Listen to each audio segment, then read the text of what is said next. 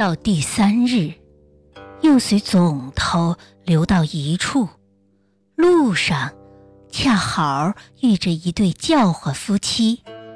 贼头把他衣服剥下，交与二娘道：“这是天赐我们的行头了。”又问二娘道：“井水住了不曾？”二娘道：“住了。”贼头听见，眉欢眼笑，摩拳擦掌，巴不得好到晚上追欢取乐。只见二娘到午后，忽然睡倒在床。交啼婉转，口里不住叫痛。贼头问他哪里不自在，二娘道：“不知什么缘故，下身生起一个毒来，肿得碗一般大，浑身发寒发热，好不耐烦。”贼头道。生在哪里？二娘举起纤纤玉指，指着裙带之下。贼头大惊道：“这是我的命门，怎么生的毒气？”就将他罗裙揭起，袖裤扯开，把命门一看，只见。玉肤高耸，紫韵微寒，深痕让作浅痕，无门可入。两片合成一片，有缝难开，好像蒸过三宵的馒头，又似浸过十朝的淡菜。贼头见了，好不心疼。替他揉了一会儿，连忙去捉医生讨药来敷。谁想越敷越肿，哪里晓得这又是二娘的遗计？她晓得今夜断饶不过，预先从衣袋中取出一粒巴豆，拈出油来，向聘户周围一擦。原来，这件东西极是厉害的，好好皮肤一经了它，即时臃肿。他在家中曾见人验过，故此买来带在身边。这一晚，贼头搂住二娘同睡，对二娘道：“我。”狠命熬了两宵，指望今夜和你肆意取乐，谁知又生出意外的事来，叫我怎么熬得过？如今没奈何，只得做个太监行房，磨靠一磨靠罢了。说完，竟然去磨靠起来。二娘大叫道。疼死人，哀不得。将汗巾隔着手，把他此物一捏，原来二娘防他此招，先把巴豆油染在汗巾上，此时一捏，不上一刻，轰然发作起来。贼头道：“好古怪。”连我下身也有些发热发寒，难道靠的一靠就过了毒气来不成？起来点灯一照，只见种个水晶棒槌，从此不消二娘惧他，他自然不敢相近。二娘。千方百计，只保全这件名器，不肯假人。其余的朱唇绛舌，嫩乳酥胸、金莲玉指，都视为土木形骸，任他含杂磨捏，只当不知。这是救根本不救枝叶的权宜之术。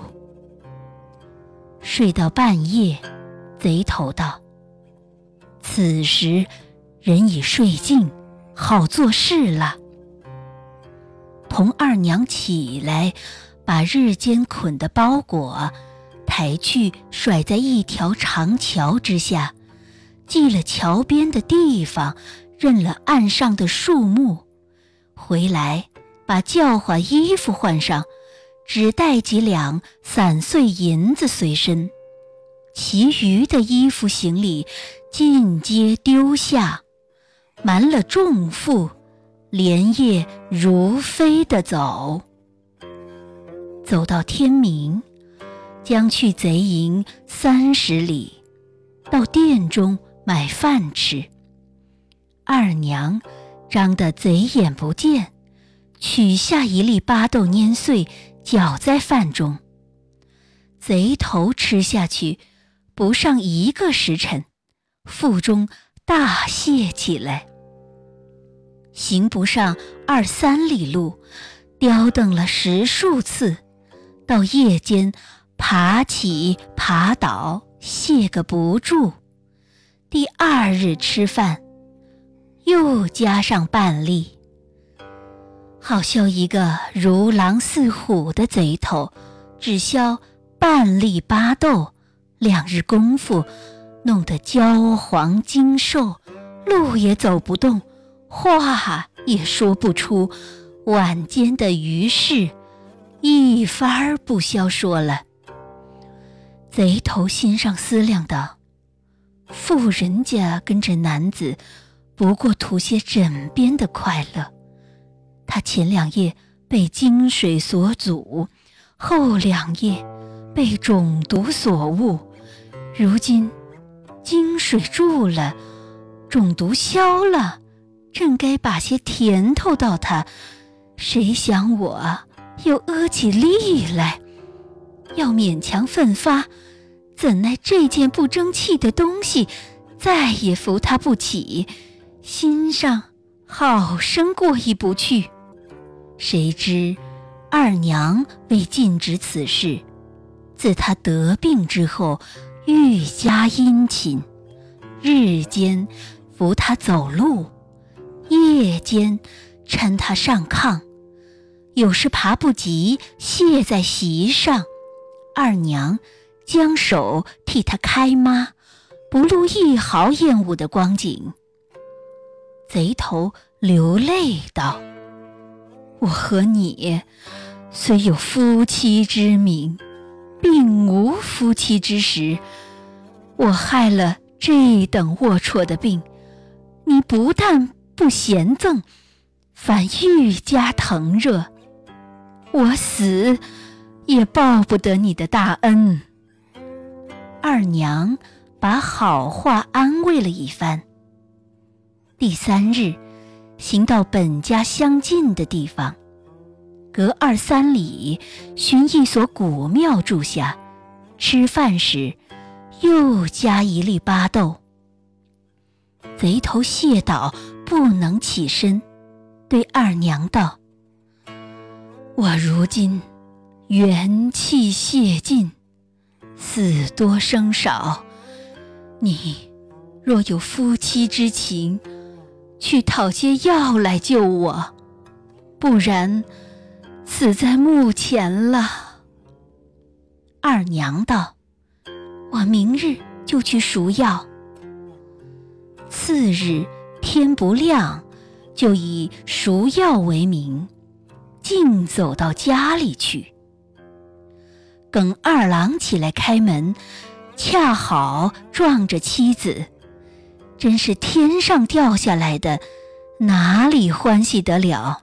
问道：“你用什么计较逃得回来？”二娘把骗他起轿的话大概说了几句。二郎只晓得他骗得脱身，还不知道他原封未动，对二娘道：“既然贼子来在近处，待我杀了他来。”二娘道：“莫慌，我还有用他的所在。你如今切不可把一人知道。星夜赶到某处桥下，深水之中有一个包裹，内中有二千多斤的物事，取了回来，我自有处。”二郎依了妻子的话，既不通风。如飞赶去，二娘果然到药铺讨了一幅深林白竹伞，拿到庙中与贼头吃了。杜谢治了十分之三，将养三四日，只等起来绝叫。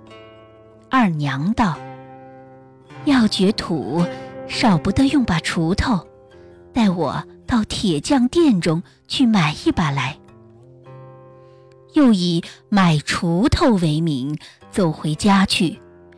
只见桥下的物事，二郎俱已取回。二娘道：“如今可以下手他了，只是不可急拒，需要如此如此，这般这般，不可差了一招。”说完，换了衣服，坐家中，不往庙中去了。二郎依计而行，拿了一条铁锁，约了两个帮手，走到庙中，大喝一声道：“贼奴，你如今走到哪里去？”贼头吓得魂不附体。二郎将铁锁锁了。带到一个公众去处，把大锣一敲，高声喊道：“地方邻里三党六亲，都来看杀刘贼。”众人听见，都走拢来。二郎把贼头捆了，高高吊起，手拿一条大棒，一面打，一面问道。你把我妻子掳去，奸淫得好。贼头道：“我掳的妇人也多，不知哪一位是你家奶奶。”二郎道：“同你来的耿二娘，就是我的妻子。”贼头道：“他说丈夫眼见杀了，怎么还在？这等看起来。”以前的话都是骗我的了，只是一见，我掳便掳他去，同便同他来，却与他一些相干也没有。老爷不要错打了人。二郎道：“利嘴贼奴，你同他睡了十来夜，还说没有相干，哪一个听你？”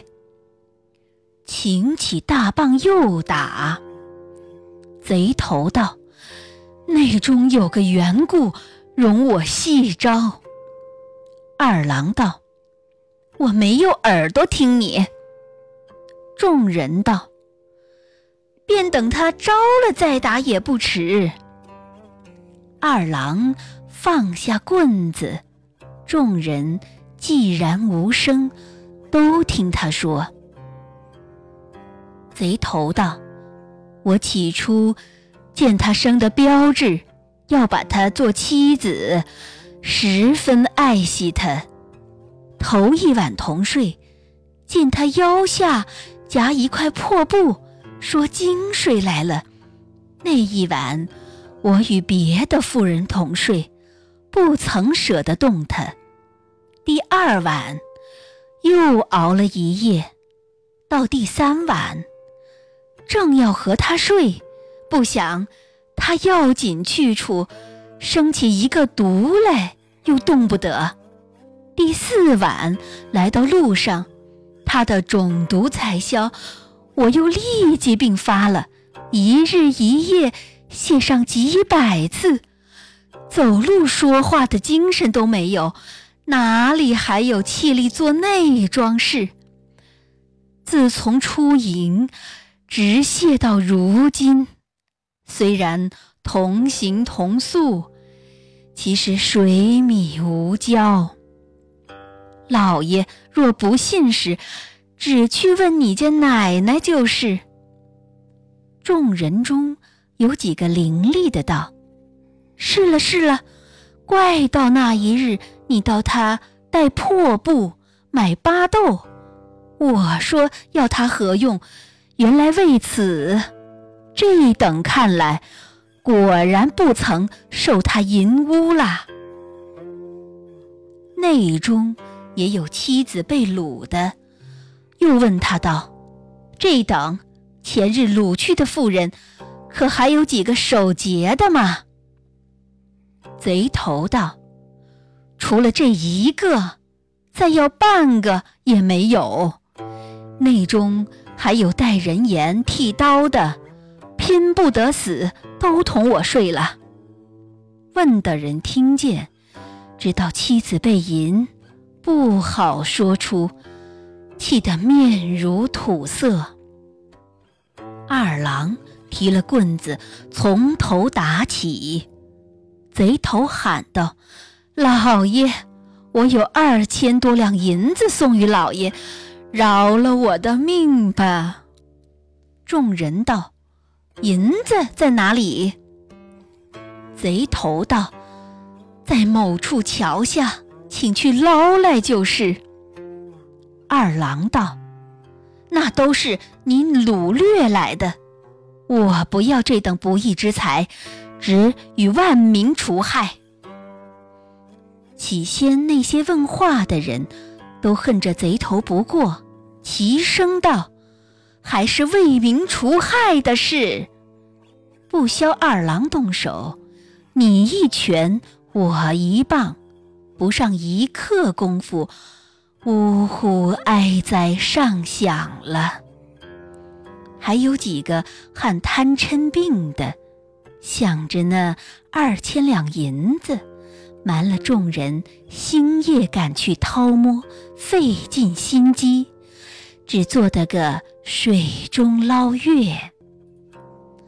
看官，你说二娘的这些计较。奇也不奇，巧也不巧。自从出门直到回家，那许多妙计，且不要说，只是幕后一招，何等神妙！他若要把他弄死在路上，只消多费几粒巴豆，有何难哉？他偏要留他送还家中，借他的口表明自己的心迹，所以为奇。假如把他弄死，自己一人回来说我不曾失身于刘贼，莫说众人不信，就是自己丈夫，也只说他是撇清的话了。哪见？